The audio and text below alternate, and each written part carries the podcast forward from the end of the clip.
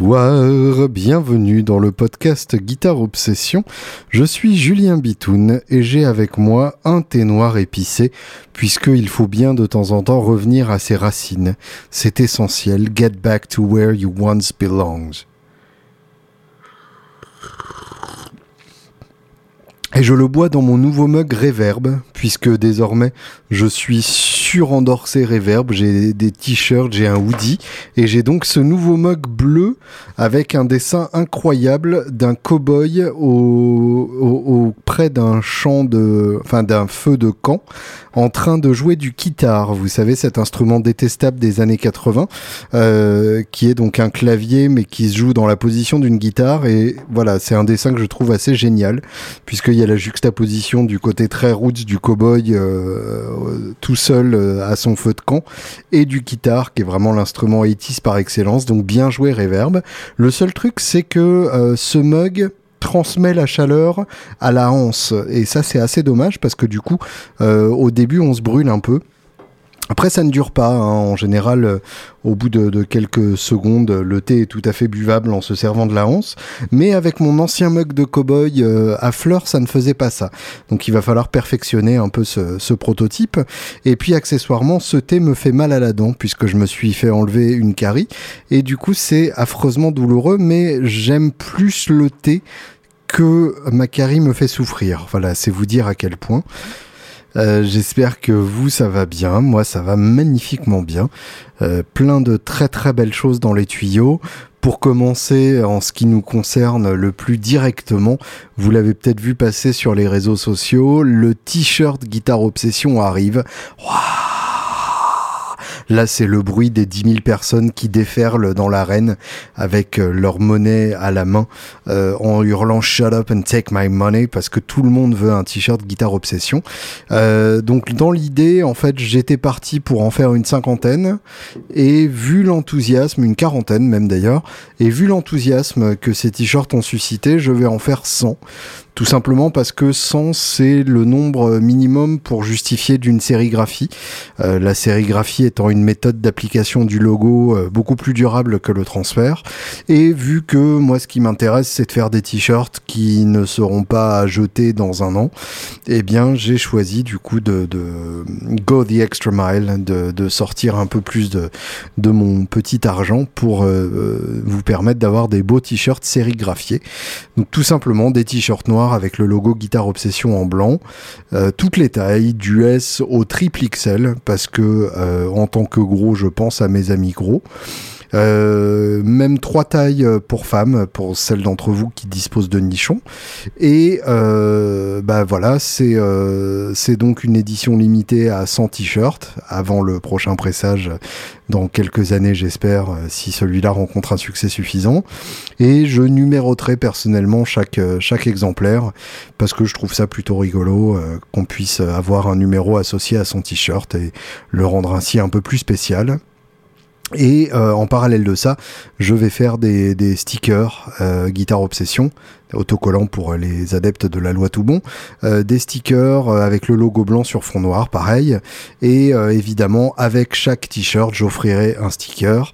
je sais pas encore si je les proposerai séparément d'ailleurs, je vais peut-être faire un truc complètement dégueulasse, du genre ah ouais tu veux un autocollant, et eh ben tiens prends un t-shirt, on verra.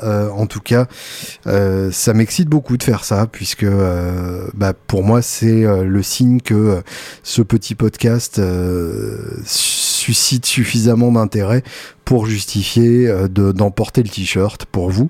Donc euh, ça me touche énormément de, voir que vous êtes quelques-uns euh, même assez nombreux à vous être intéressés à, à ces précommandes.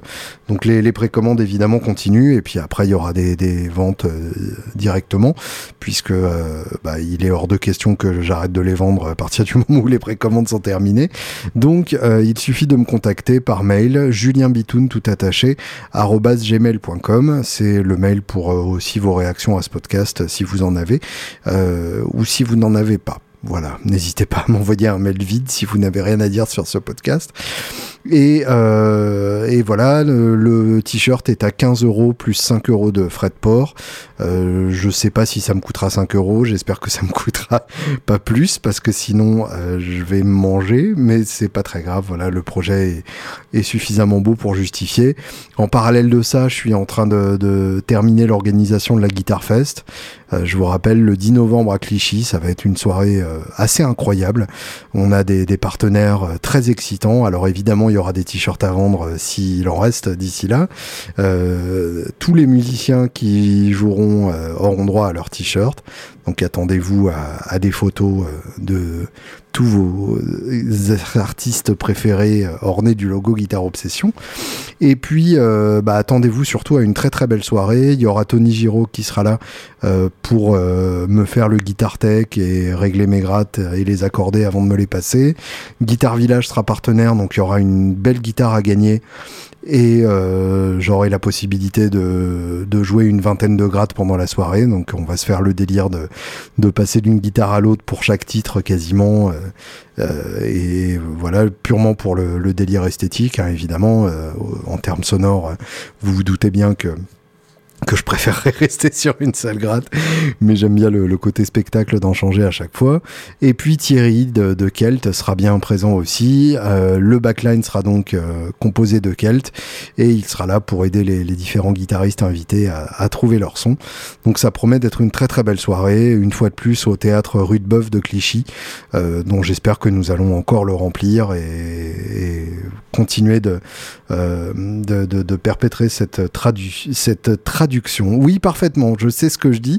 Euh, je ne suis pas fatigué du tout. J'ai très bien dormi cette nuit, à part entre 2h du matin et 8h du matin. Euh... Donc j'espère que euh, vous viendrez nombreux de façon à ce qu'on puisse le refaire encore et encore et que ce soit a priori que le début. D'accord? D'accord. Par ailleurs, ouais, ça va pas mieux. Hein. Non, non, ça va effectivement pas mieux du tout. Euh, par ailleurs, j'avais autre chose à vous dire, et puis évidemment, ça m'est complètement sorti de la tête à cause de, mon propre, de, ma propre euh, OCD. Euh, Qu'est-ce qui se passe donc dans les semaines à venir? Il y a le salon de Puto euh, organisé par euh, Pierre Journal de la chaîne Guitare euh, les samedis 13 et dimanche 14 octobre. Ça, ça vaudra le coup d'y être. J'y passerai sans doute peut-être promener mon enfant. Promener son enfant a plutôt ses concepts, hein, quand même, faut le dire. Euh, oui, très important, le jeudi 18 octobre, euh, le soir, il y aura euh, une soirée de lancement de mon nouveau bouquin sur Woodstock au Salo, donc 17 rue Esquirol dans le 13e. Il y aura un quiz pour gagner un bouquin et il y aura un mini concert acoustique de Achille Alister. Donc vous l'aviez découvert grâce à ce podcast, grâce au fait qu'il a enregistré au studio des Salauds. Et il se trouve qu'Achille Fait un excellent tribute Hendrix. Euh, et donc, du coup, pour l'occasion, je lui ai demandé de, faire le Hendrix plus, plus vrai que nature.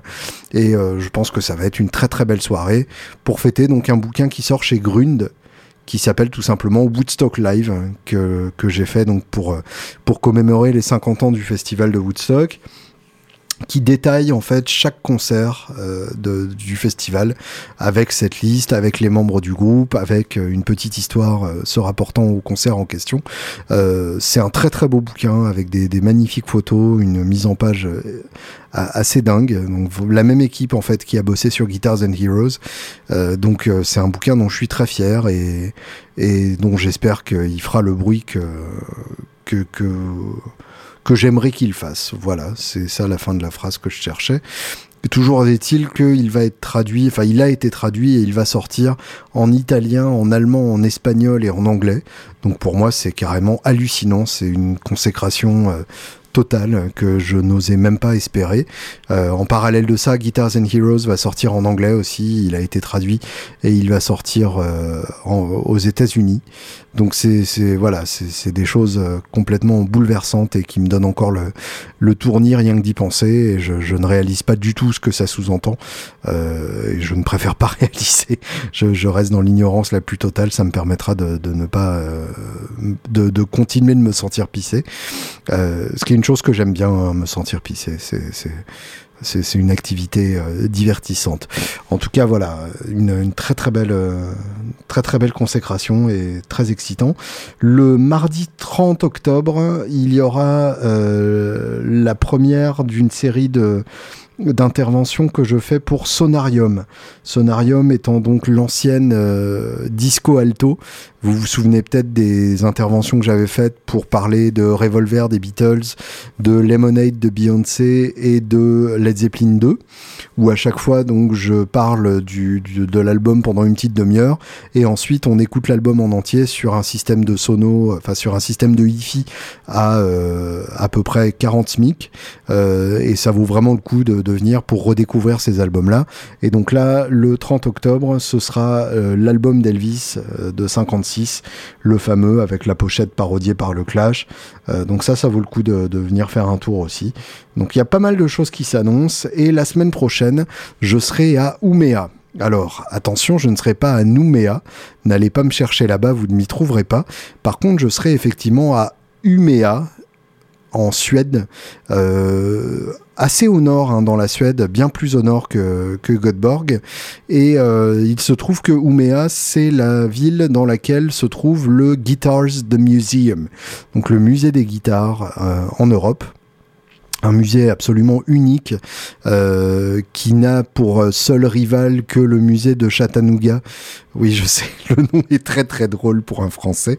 La Chattanooga, euh, le musée de Chattanooga dans le Tennessee. Je, ne m'y ferai pas. Hein, je vais le dire euh, une dizaine de fois comme ça, ça sortira de mon système. Chattanooga, Chattanooga, Chattanooga, Chattanooga, Chattanooga, Chattanooga, Chattanooga, Chattanooga, Chattanooga, Chattanooga. Voilà. Euh, non, c'est toujours pas sorti de mon système. Hein, donc attendez-vous à ce que je le redise. Le, fameux musée Blackbird de Chattanooga, Chattanooga, dans lequel on trouve une collection absolument hallucinante en prêt euh, pour la plupart euh, de, gros collectionneurs qui laissent à disposition leurs instruments. D'ailleurs, quand j'étais à Nashville, j'ai vu les prémices de, ce musée puisque euh, chez Grune, le, fameux magasin de Nashville, au troisième étage, donc à l'atelier, il y avait une, une cent cinquantaine de guitares dans leurs étuis que des étuis euh, Lifton, euh, Gibson Vintage ou des étuis Fender des années 50 et 60 euh, côte à côte comme ça, comme si de rien n'était. des guitares donc qui étaient mises dans le meilleur état possible pour être exposées dans ce musée qui n'était pas encore ouvert à l'époque. Vous imaginez bien que sinon j'aurais fait un détour par Chattanooga, Chattanooga. Et voilà, j'ai juste vu une, une burst de 60 qui allait être exposée. le reste de la collection a l'air à la hauteur, donc ça, ça promet et ce sera sans doute le, sujet d'une prochaine euh, vidéo, euh, d'un prochain voyage et d'un prochain podcast. En tout cas, en attendant, en Europe, on a Ouméa qui est loin de tout, il hein, faut le savoir. Il euh, n'y a pas de vol direct pour Ouméa. Il faut forcément faire une escale par Stockholm. C'est minimum 6 heures d'avion euh, et la plupart des vols que j'ai vus faisaient entre 10 et 12 heures. Donc c'est sympa, euh, les, les, 5 heures ou 7 heures d'escale à Stockholm. J'ai réussi à avoir deux vols de, de 5 heures et demie, ce qui me remplit d'allégresse et me donne l'envie de ne pas mettre de bagages en soute parce qu'avec des changements aussi hasardeux, je préfère ne pas tenter. Et en tout cas, donc je vais avoir accès au musée d'Ouméa. Euh, en dehors des heures d'ouverture, donc je vais pouvoir euh, tourner des vidéos et aller voir un peu les, belles grattes qui se cachent là-bas. Euh, je crois qu'il y a notamment une Flying V Corina, donc c'est à peu près la guitare la plus rare du monde.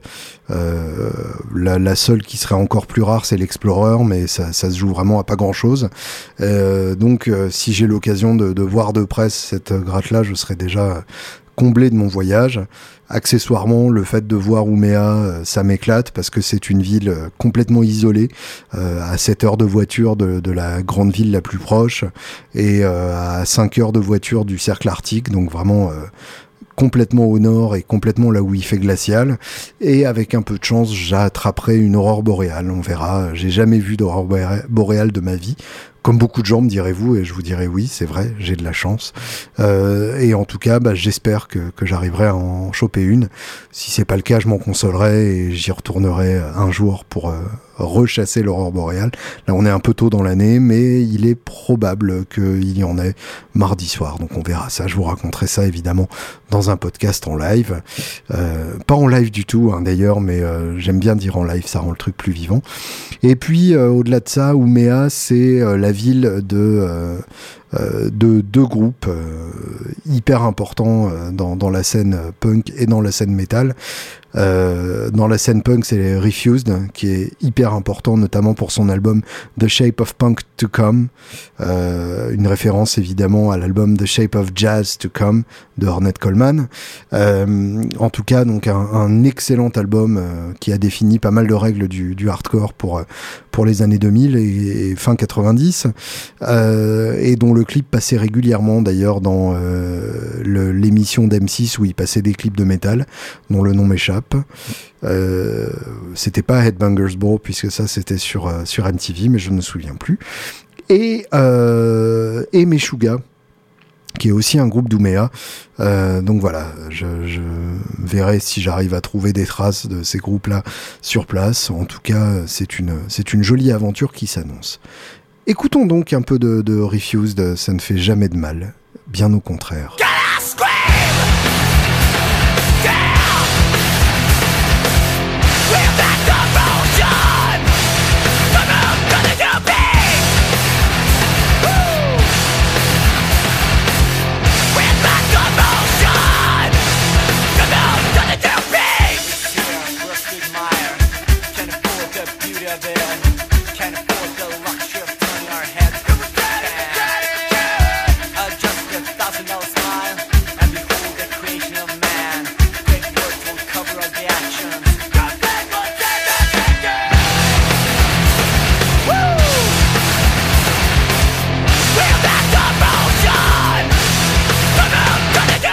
Un petit refuse derrière les oreilles, ça fait jamais de mal. En parallèle de ça, j'ai enregistré deux groupes enthousiasmants au studio des salauds. Le premier, c'était What the Fuck. What comme la What et Fuck comme le petit animal enthousiaste. Et euh, là, il s'agissait de leur formule en trio avec euh, une chanteuse, un chanteur et un guitariste, ukuléliste, banjoiste qui fait aussi des chœurs hyper importants, euh, avec des textes ultra bien écrits, avec plein de mots compliqués, mais que quand on regarde bien, si on regarde le sens, c'est complètement débile. Donc vraiment tout ce que j'aime, euh, bien chanté, avec euh, beaucoup d'enthousiasme et, composé euh, d'une manière qui reste bien dans la tête. Donc je me suis bien éclaté à faire ça. Là j'ai commencé le mix, donc on verra bien où ça nous mène. En tout cas, c'était vraiment une très très belle expérience. Et puis en parallèle de ça, enfin le lendemain, pour vous reconstituer la chronologie avec la plus grande de précision, j'ai enregistré Paul Iron. Et oui, le Paul Iron que certains d'entre vous connaissent déjà, puisque euh, c'est lui qui était euh, avec moi sur euh, le Malcolm Young Month, qui faisait le Angus de mon Malcolm. Lui jouait donc sur sa SG dans le haut-parleur de droite et moi je jouais sur ma Gretsch dans le haut-parleur de gauche. Et donc il se trouve que Paul, au-delà d'être un Angus Young en culotte courte, ce qui est logique pour un Angus Young absolument crédible et bouleversant, est en plus un excellent guitariste acoustique et a plus qu'un brin de voix sympathique. Donc euh, on a enregistré ensemble sept titres en une journée, autant vous dire qu'il a assuré grave. Euh, mélange de reprises, euh, mélange de traditionnels irlandais qui m'ont complètement brisé le cœur et de compos à lui, notamment une compo spontanée qu'il a fait sur le moment, que je trouve vraiment excellente et qui me trotte dans la tête depuis depuis quelques jours, enfin depuis que je l'ai mixé pour être tout à fait honnête, euh, en particulier une partie où il fait And I said Hey dude, what are you doing? Et ça, je trouve ça complètement bouleversant puisque c'est euh, le narrateur qui parle à un ornithorynque en train de bouffer son tapis. Et ça, pour moi, c'est euh, le, le, sommet de l'écriture de texte, euh, en tout cas un sommet de l'écriture d'un type de texte. En tout cas, ça m'a éclaté, pour dire les choses le plus honnêtement possible. Je me suis vraiment beaucoup amusé à faire ça et j'espère refaire ça dans pas trop longtemps avec d'autres gens. Il se passe des choses dans la musique euh, aujourd'hui et euh, cette semaine en particulier. Il y a plein de, belles arrivées sur mon, euh, sur mon Spotify de la semaine. pour commencer, sans crier gare, il y a un single des Beatles qui est arrivé comme ça, Back in the USSR, avec euh, un mix 2018 que j'ai écouté attentivement et que je trouve très très bien, euh, très clair, avec une belle séparation des, instruments, même si évidemment euh, dans la limite du possible, hein, puisque le nombre de pistes ne permettait pas de, de, mettre vraiment un instrument par piste, mais en tout cas c'est très très clair et très puissant et on entend très bien qu'il y a une deuxième guitare sur le refrain. En plus de, la phrase aiguë, il y a des, accords dans les graves qui font la même phrase. Back in the USSR. Je sais, je le fais très bien. Euh, la preuve, c'est que vous avez reconnu exactement de quelle partie je parle. En tout cas, donc, ça fait une partie que j'aimerais bien décortiquer, que j'aimerais bien comprendre, euh, trouver le bon voicing pour la jouer. Enfin, je suis là-dessus en ce moment et c'est un défi que je trouve éclatant. Une deuxième version que j'ai pas encore écoutée, donc je, je saurais pas vous dire de, quoi il s'agit.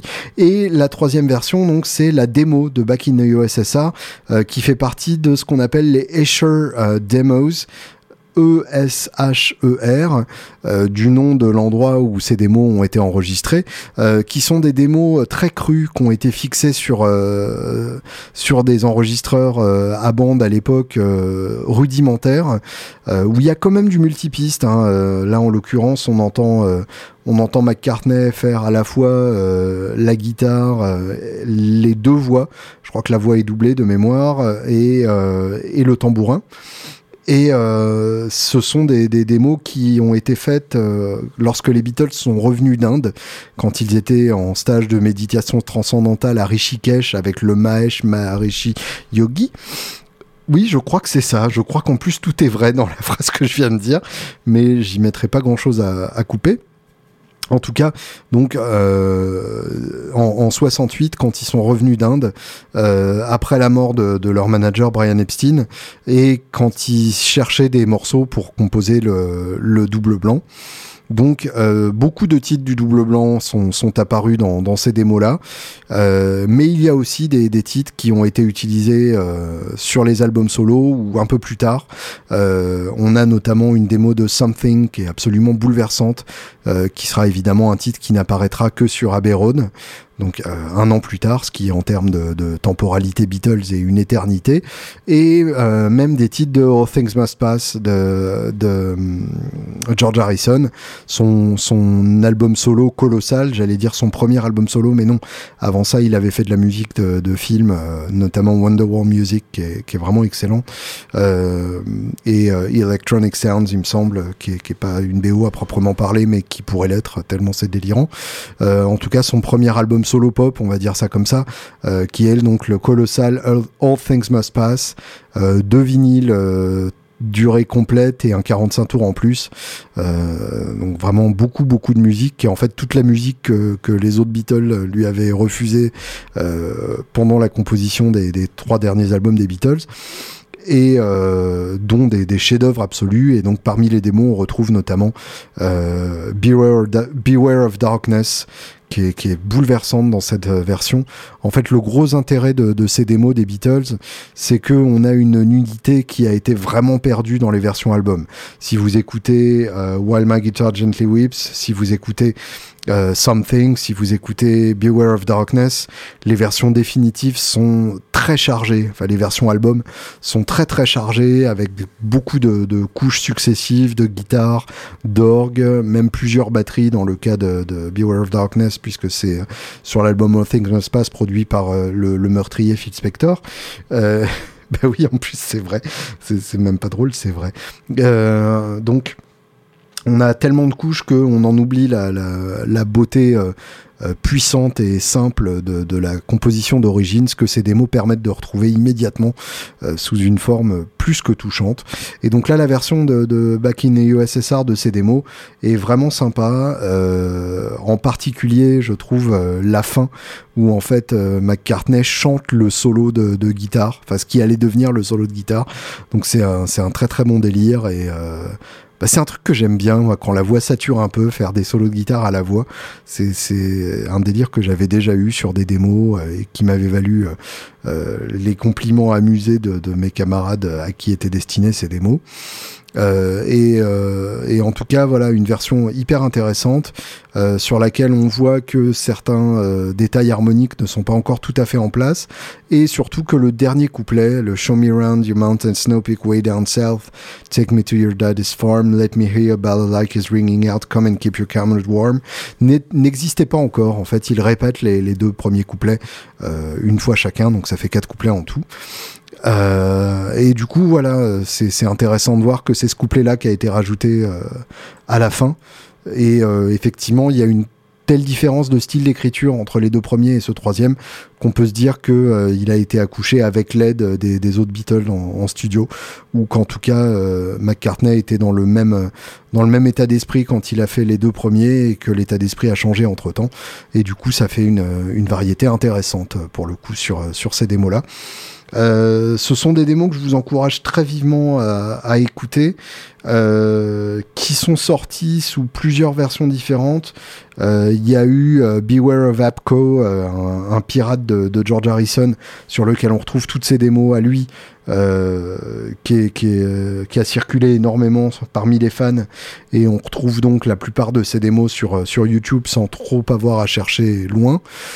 Euh, de façon officielle, il y a eu euh, les démos de Something et While My Guitar Gently Whips qui sont sortis sur euh, le troisième volume de l'anthologie. C'est ces compilations double CD de chutes de studio qui sont sorties dans les années 90, qui sont par ailleurs vraiment excellentes. la démo de Beware of Darkness qui apparaît sur l'édition anniversaire de All Things Must Pass. Mais donc voilà, à ce jour, pas d'édition officielle de toutes ces démos. Euh, si ça sort euh, de façon bien remasterisée, avec un beau son, avec un beau livret, je serai parmi les premiers à l'acheter avec grand grand plaisir euh, et je dirais presque quel que soit le prix, parce que ce sont des documents hyper précieux et absolument absolument enthousiasmant. Écoutons donc, euh, pas au hasard du tout, la version démo de, de While My Guitar Gently Whips. Vous allez voir, euh, quand je dis que c'est bouleversant, on est encore bien loin de la réalité.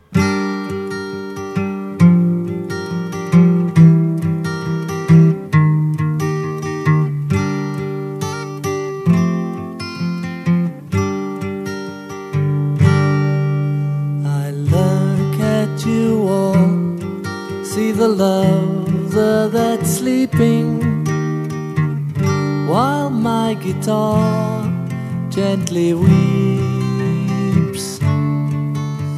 I look at the floor and I see it needs sweeping.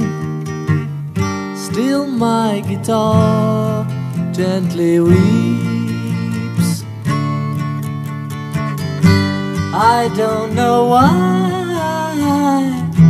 Nobody told you how to unfold your love. I don't know how someone controlled you.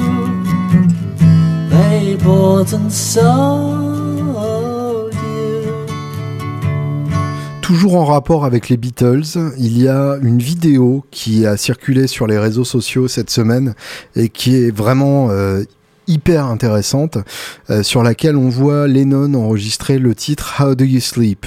Alors How Do You Sleep, pour ceux qui n'ont pas suivi le film, c'est sur le deuxième album solo de Lennon, le fameux album Imagine tout simplement. Le premier album étant Plastic Ono Band, qui est un album absolument passionnant si vous ne le connaissez pas. Alors si vous avez peur des hurlements d'Yoko Ono, euh, ça n'est pas Plastic Ono Band euh, qu'il ne faut pas écouter c'est Two Virgins, qui est nettement plus chelou, expérimental et que j'adore aussi personnellement.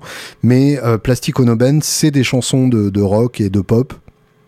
dans la grande tradition de ce que Lennon sait faire de mieux, avec un côté complètement déchirant pour un titre comme Mother, qui est un adieu à sa mère, euh, dont je ne me remets toujours pas, euh, et des titres comme Crippled Inside, qui sont vraiment excellents, Well, Well, Well, qui est carrément un titre de John Lee Hooker, si John Lee Hooker avait été John Lennon. Euh, Inside, je me demande si c'est pas sur Imagine d'ailleurs. Allez savoir. Je mélange un peu les deux puisque c'est un peu le même esprit. À part que la production de Plastic Ono Band est beaucoup plus sèche euh, et que celle de Imagine est plus luxuriante, dirons-nous. Oui, j'ai utilisé le mot luxuriant parfaitement. Sumi. Euh, et donc, How Do You Sleep, qui est un titre euh, qui est une attaque directe et vicieuse à l'égard de, de Paul McCartney, à l'encontre de Paul McCartney, où Lennon dit en gros tu t'es entouré euh, de gens qui te disaient que t'étais le roi et t'as fini par y croire. La seule bonne chanson que t'es faite, c'était Yesterday. Euh, les morceaux que tu composes, c'est de la musique d'ascenseur à mes oreilles.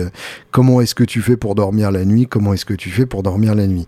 Voilà, autant vous dire euh, que, la séparation des Beatles était encore bien amère dans la bouche de John à, à cette époque-là, très récente hein, évidemment, et c'est Lennon lui-même qui a décidé euh, que, les Beatles ne pouvaient plus continuer comme ça ne pouvait plus continuer tout court d'ailleurs.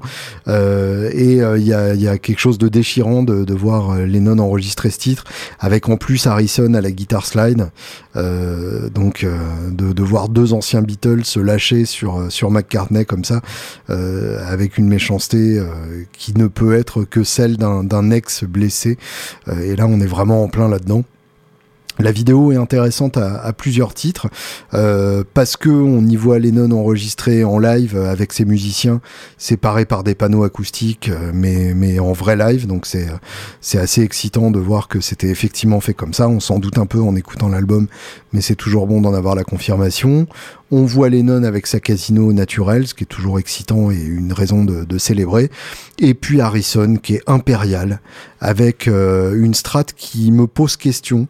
Euh, J'ai cru au départ qu'il s'agissait de, la strate blanche euh, du concert pour le Bangladesh, qui est une strate blanche à touche maple, donc une strate des années 50, dont je me demande si elle est pas un peu mariquée sur les bords. Donc vraiment blonde, blanc translucide avec les veines et tout. Euh, vraiment très très très beau. Mais euh, il se trouve que celle de How Do You Sleep, je la vois plus partir sur le Sonic Blue. Et euh, du coup, est-ce que c'est un, un, un, effet comme ça que je ne vois pas bien? Est-ce que c'est euh, effectivement un Sonic Blue, mais alors dans ce cas-là avec le manche qui a été changé, puisque c'est clairement un manche avec une touche palissandre et une tête 50s. Euh, donc c'est pas possible à l'époque que ce soit une custom shop évidemment. Euh, c'est pas possible que ce soit un modèle ultérieur puisque sinon il y aurait eu la grosse tête, euh, puisque la, touche la touche érable n'est réintroduite qu'à partir du moment où il y a la grosse tête euh, sur les strates. Euh, et évidemment, dans les années 50, une finition Sonic Blue, ça aurait été, euh, je dirais pas impossible, mais en tout cas extrêmement peu probable. Donc, euh, les hypothèses par rapport à ça, soit c'est l'Americain, et dans ce cas-là, j'ai mal vu, ce qui est tout à fait possible, soit c'est la Sonic Blue de Lennon, et il en a changé le manche puisque je vous rappelle que en 64 euh, Lennon et Harrison ont chacun acheté une Strat euh, Sonic Blue de l'époque donc de 64 avec la touche palissandre évidemment euh, et un très très beau Sonic Blue. C'est une gratte qui m'a beaucoup beaucoup fait rêver. Il se trouve que celle de Harrison est déjà repeinte à l'époque. C'est la fameuse Rocky qui devient rouge avec des, des, écritures dessus, genre Bipapelulap, dans, dans leur période où ils s'amusaient à repeindre toutes leurs guitares, comme la Casino de Lennon aussi qui y est passée dans le style hein, de, de, la, de la SG de Clapton dans, dans Cream, puisqu'on surnomme la SG de Clapton The Fool. The Fool qui est en fait le nom du collectif artistique qui repeignait toutes ces grattes-là, donc qui a aussi repeint euh, la, casino euh, de Lennon. Donc, euh, soit c'est la Sonic Blue de Lennon qui, à ma connaissance, n'a pas été repeinte, euh, et euh, Lennon a changé le, manche parce qu'il préférait les manches 50s, ou bien il s'agit encore d'une autre guitare, euh, éventuellement de la collection d'Harrison qu'on ne connaîtrait pas. Euh, dans tous les cas, c'est magnifique de le voir jouer comme ça. Euh, là, il est au slide sur, sur toute, la, sur toute la, la chanson et il y a un solo qui est absolument hallucinant.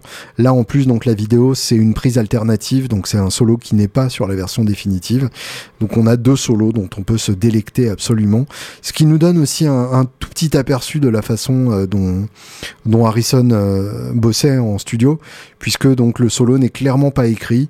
Il y a des grandes lignes qu'on retrouve, des directions, des notes qu'il a envie de placer sur certains accords qui reviennent dans les deux versions, mais euh, les deux solos racontent chacun une histoire différente et, c'est la marque des très grands d'être capable de composer instantanément comme ça un solo bouleversant. Euh, bon, dire qu'Harrison est un très grand, c'est un peu enfoncer une porte euh, qui n'est déjà plus là, tellement elle a été ouverte deux fois, mais c'est quand même bon de le rappeler.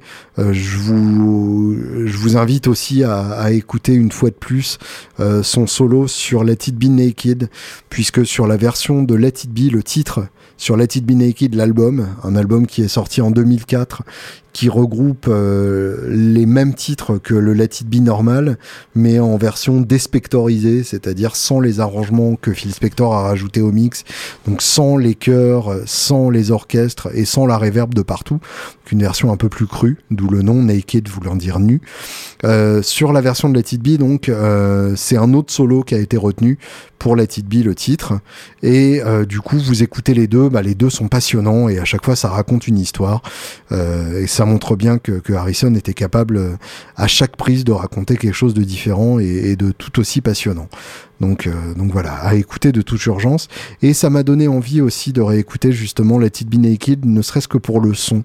Parce que euh, si vous écoutez euh, par exemple mon titre préféré de Let It qui est Dig a Pony, et son excellent riff d'ouverture, que je ne peux m'empêcher de jouer très régulièrement quand j'ai une guitare entre les mains, et en particulier une casino, et ben on entend très bien la guitare, on entend très bien ce qui se passe dans la partie de grade de, Lennon.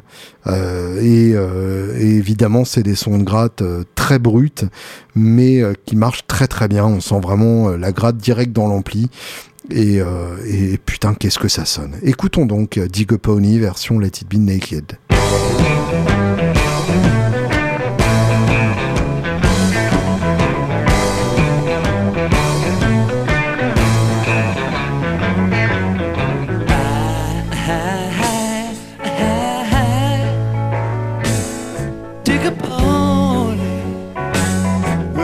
Celebrate anything you want.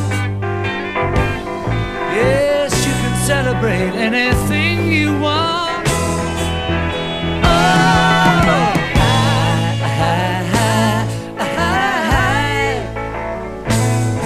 Do a road hard.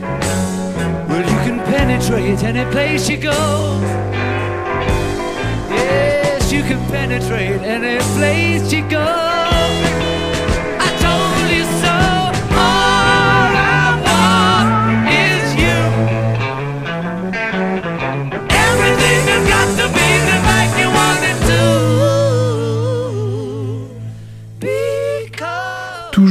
Rayon des vieux après les Beatles.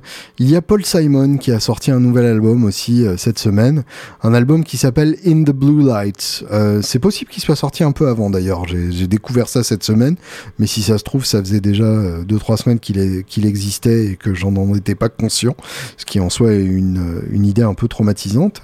In the Blue Light, qui est un album très particulier, puisqu'il s'agit d'un album d'auto-reprise.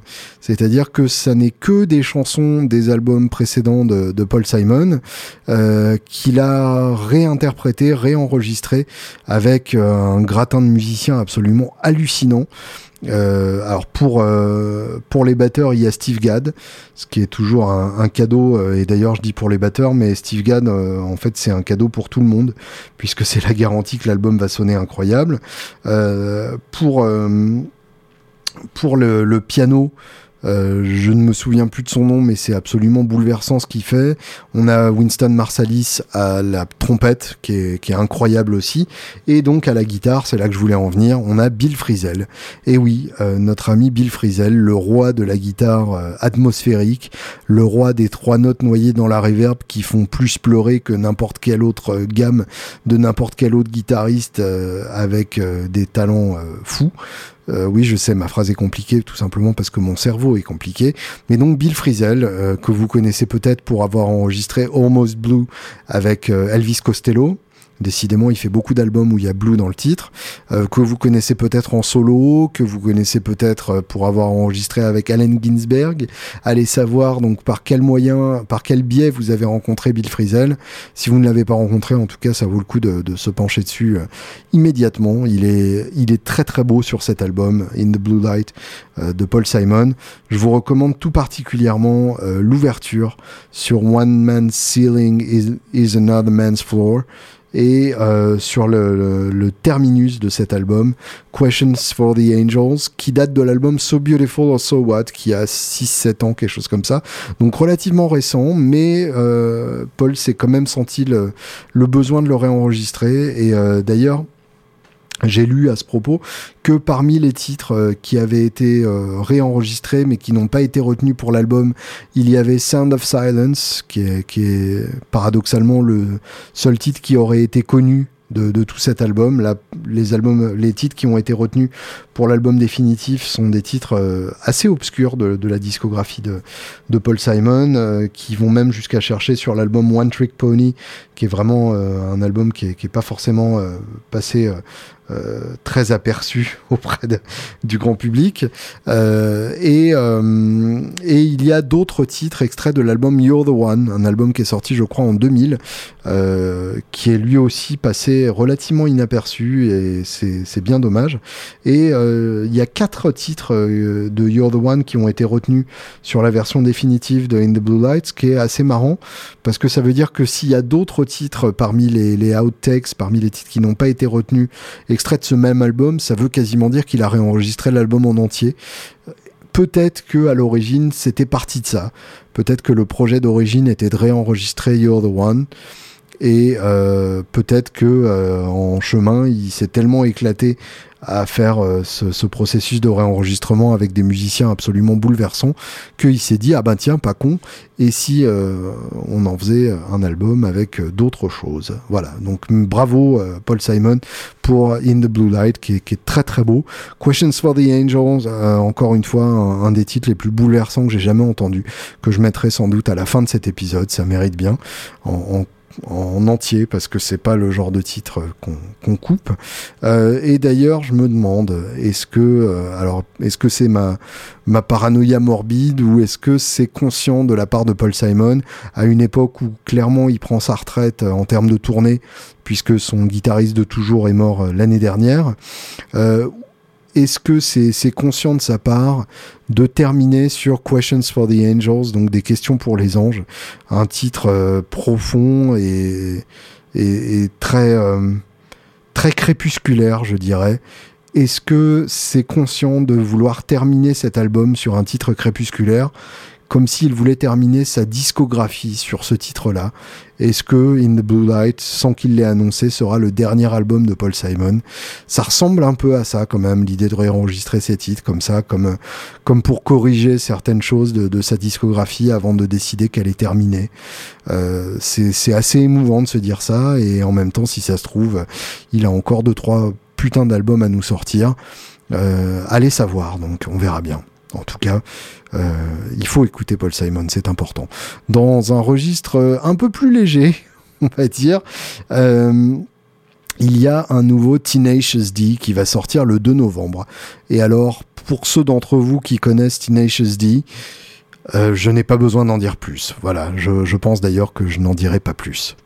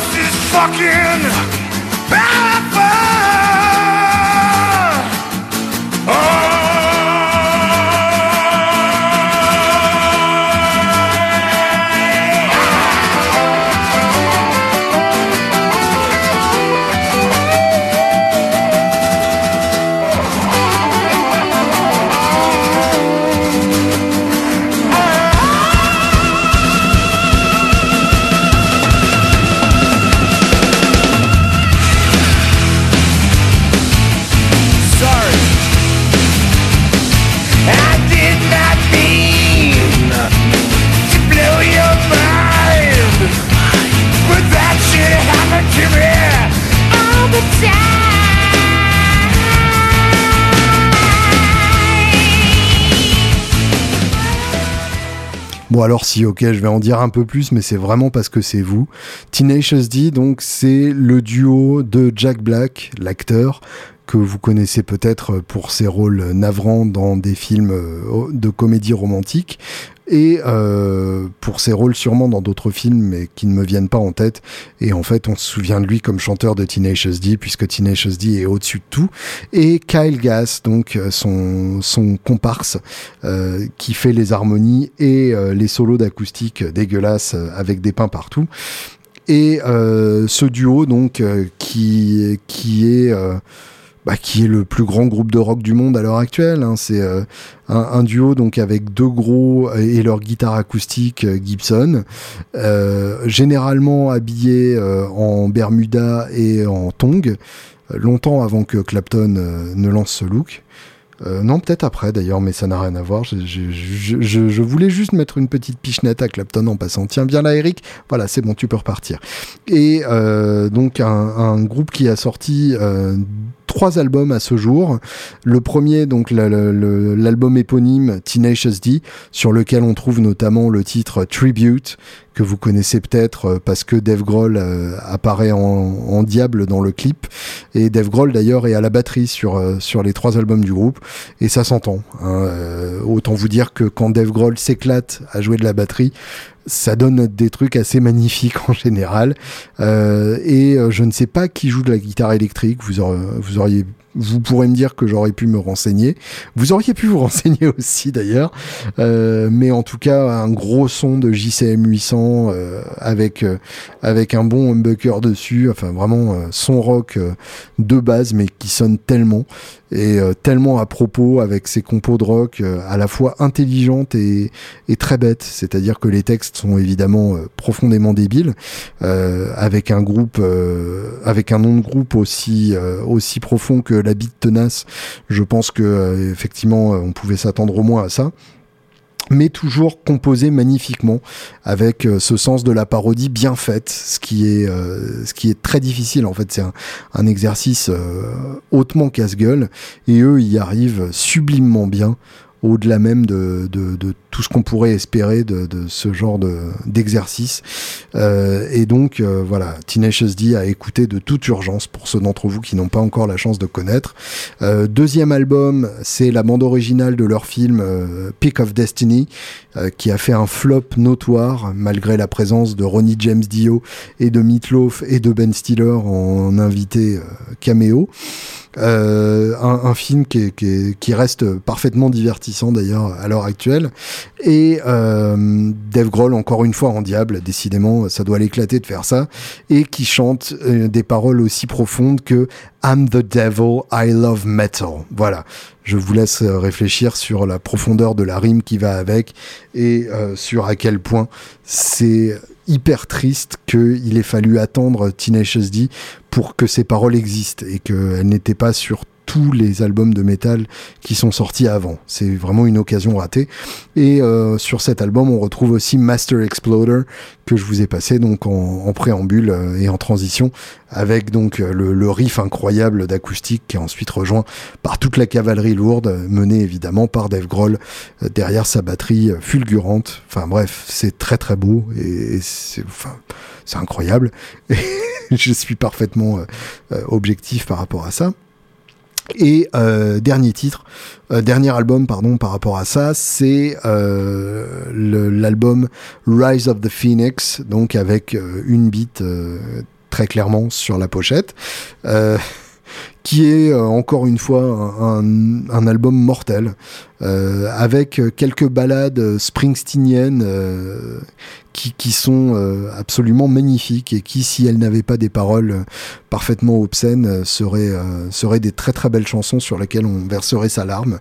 Euh, 39 par exemple, qui, parle d'une histoire d'amour avec une femme de 39 ans, et avec ses paroles notamment She needs a dentist appointment quick, I pay for it and she suck on my dick. When I'm texting her, I fiddle with my anus.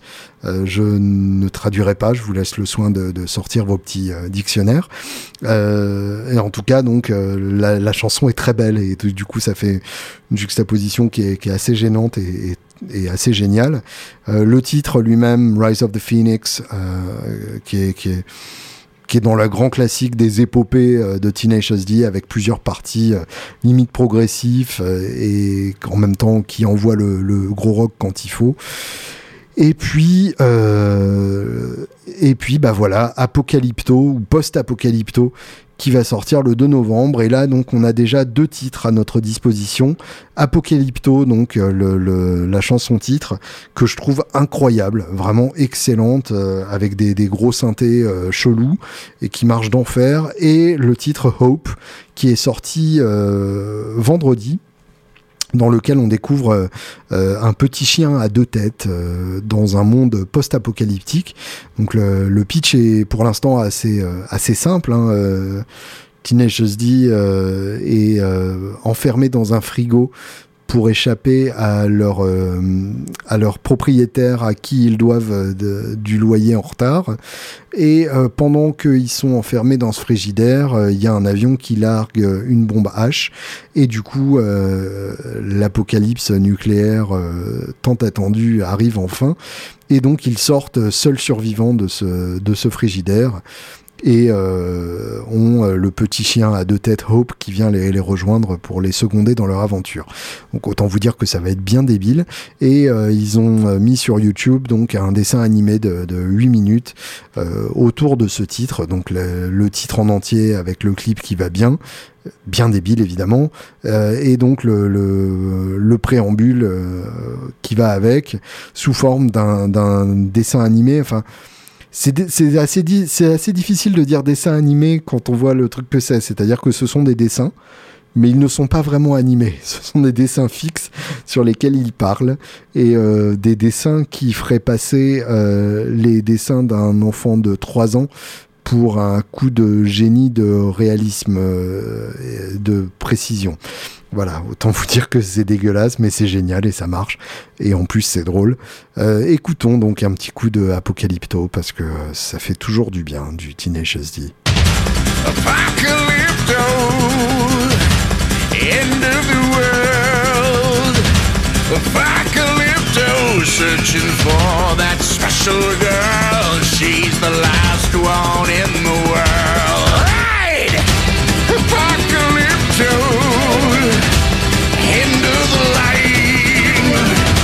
Apocalypto, this is our time to shine. Tenacious D has got to shine.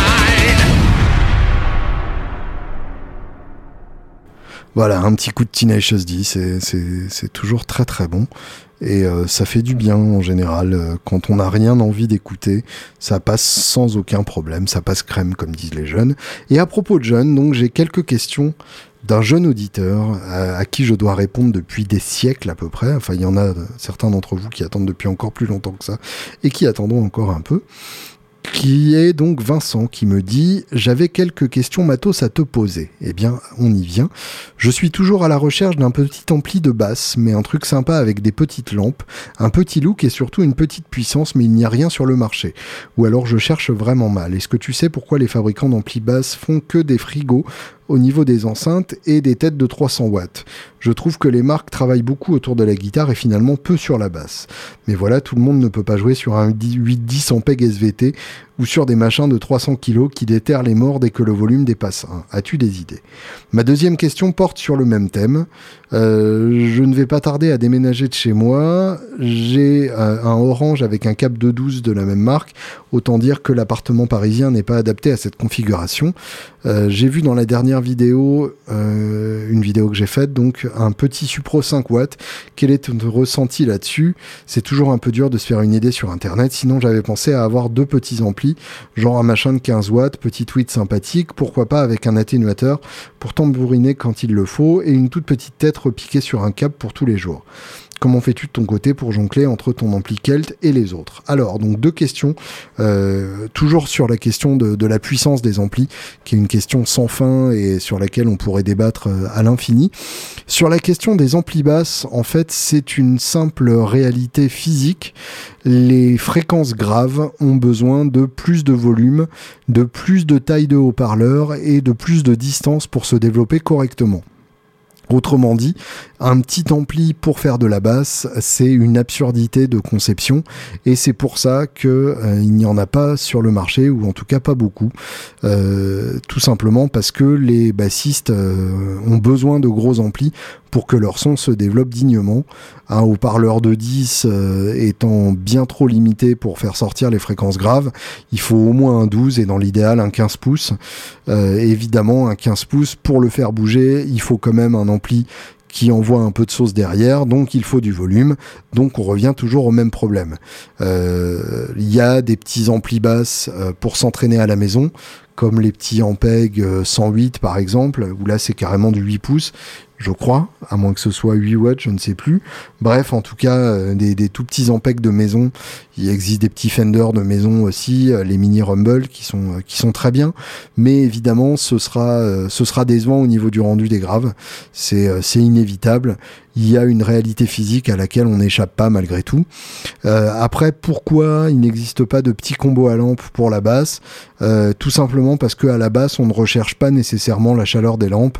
Euh, on recherche plutôt à rendre les graves le plus précisément possible et à rendre la dynamique avec le plus de, de fidélité puisque euh, la basse est un instrument où euh, on demande beaucoup euh, de la part du, de l'ampli de puissance et du haut-parleur, et les lampes étant une technologie peu efficace par essence, et c'est en ça qu'elles sont fabuleuses pour la guitare, où on peut se permettre d'avoir des attaques un peu foirées, qui s'écrasent et qui se compressent naturellement, à la basse ça pardonne nettement moins et c'est nettement moins gracieux, en tout cas pour certains types de basses. Après évidemment, si vous jouez de la basse au Mediator avec un Mediator en feutrine et que vous recherchez un son mort façon années 60, là, un petit combo à lampe peut être euh, pertinent.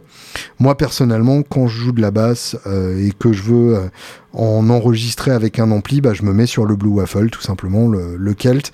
D'autant plus que, le, circuit est évidemment un circuit d'ampli guitare, mais avec un haut-parleur de 15 pouces, ce qui me permet d'avoir quand même suffisamment d'ampleur des graves. Après, de toute façon, j'ai toujours en parallèle une, une prise en, direct via une DI Rupert Neve parce que ça me permet d'avoir euh, toute l'ampleur des graves de la basse sans avoir euh, le filtre que représente la tête d'ampli euh, guitare dans tout ça et les lampes qui vont avec qui forcément bouffent certaines fréquences et c'est précisément ce qu'on leur demande. Donc ma réponse, eh bien, un bon ampli basse pour la maison, ça n'existe pas, ce sera forcément un compromis, ce sera forcément un peu frustrant. Donc après, à toi, Vincent, de voir quel ampli te frustrera le moins. Euh, fais des tests en magasin et vois, et vois ce qui te parle le plus. J'aurais tendance presque à donner la même réponse pour la deuxième question, c'est-à-dire pour les petits amplis guitare de maison cette fois-ci. C'est-à-dire que euh, une guitare électrique, pour avoir un beau crunch, doit forcément euh, développer un certain volume. Sinon, on a inévitablement l'effet euh, nid d'abeille et une saturation naturelle avec un ampli à lampe. Eh bien, ça sous-entend du volume. Même un 5 watts comme un petit champ ou un petit supro, c'est forcément très puissant pour la maison, puisque pour obtenir le crunch, on doit le pousser. Et donc finalement, on se retrouve avec un volume qui est, assez difficile à dompter. Euh, et euh, un 15 watts, alors là, c'est carrément tombé. 15 watts, c'est pour avoir un beau son clair, euh, même à un volume déjà un peu plus que maison. À la maison, avec 15 watts, on peut avoir un son clair euh, en journée, on va dire. Euh, et avec un 5 watts, on peut avoir un son clair le soir. Et euh, un son crunch quand personne n'est là et que vous êtes chômeur et que vous pouvez jouer à 14 heures sans déranger personne. Donc, ou que vous travaillez de nuit, hein, d'ailleurs, si vous avez traversé la rue. Donc, ma réponse, effectivement, un ampli à lampe pour la maison avec les contraintes d'un appartement parisien, eh bien, j'aurais tendance à dire, c'est mort. personnellement, mon, mon Kelt ne me sert qu'au salaud, et en concert et en studio évidemment, mais au salaud, donc je peux le pousser un peu puisque je suis dans une cave, et donc du coup je peux profiter du vrai son de cet ampli. Le reste du temps, quand je suis à la maison, euh, deux solutions, soit euh, trois solutions même carrément, ouais ouais, euh, j'ai l'embarras des solutions, soit je joue en acoustique, puisque finalement l'acoustique c'est quand même vachement bien pour avoir du petit volume et un beau son sans avoir à se faire chier avec un ampli, soit je joue à vide, ce qui est assez souvent le cas, une électrique non branchée pour bosser des plans, euh, c'est finalement euh, assez pratique.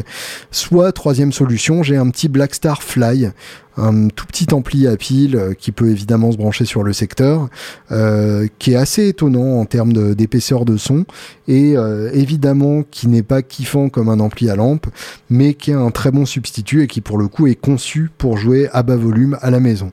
Dans le même genre, il y a les THR5 et THR10 de chez Yamaha qui sont aussi très très très bien. Il y a aussi le petit Mustang Mini de chez Fender qui, marche sans problème aussi.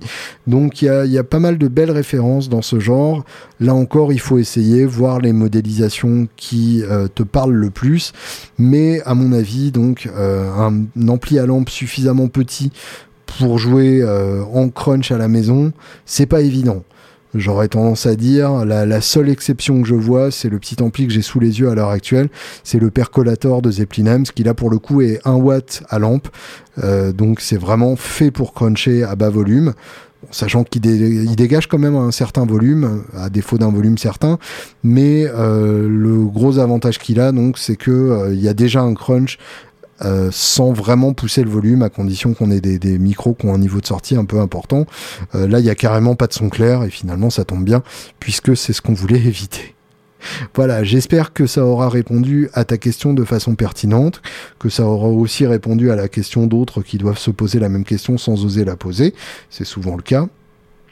Et je vous donne rendez-vous la semaine prochaine pour un podcast dans lequel j'interviewerai Pierre Journel de la chaîne Guitare. Comme quoi, tout est dans tout et inversement.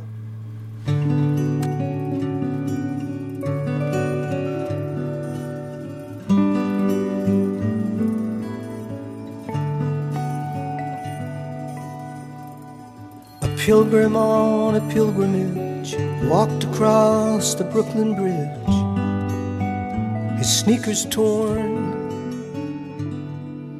In the hour when the homeless move their cardboard blankets and the new day is born,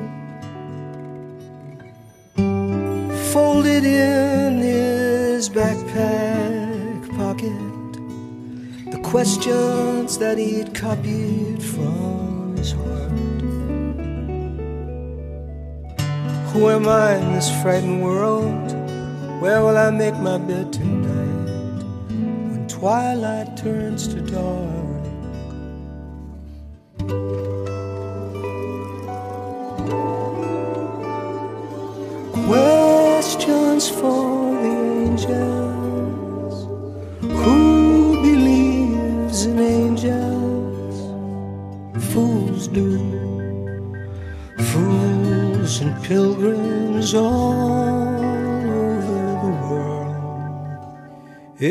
You shop for love in a bargain store and you don't get what you bargained for, can you get your money back?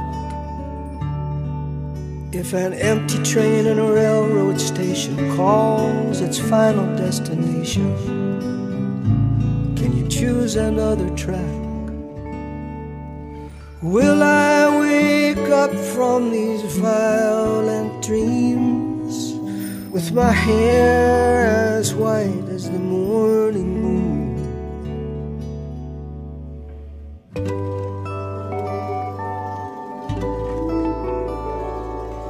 Questions for the angels who believes in angels? I do. Fools and pilgrims all.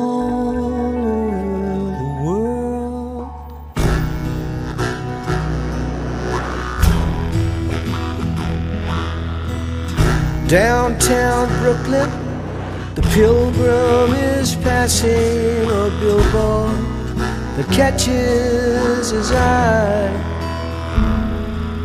It's Jay Z. He's got a kid on each knee. He's wearing clothes that he wants us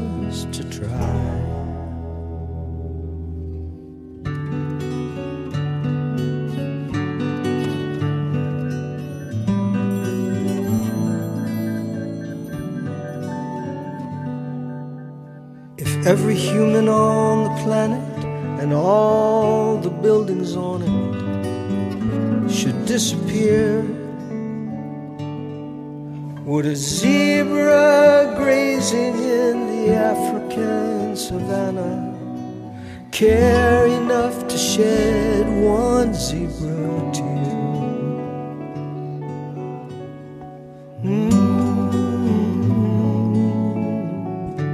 Questions for the angels. Questions for the angels.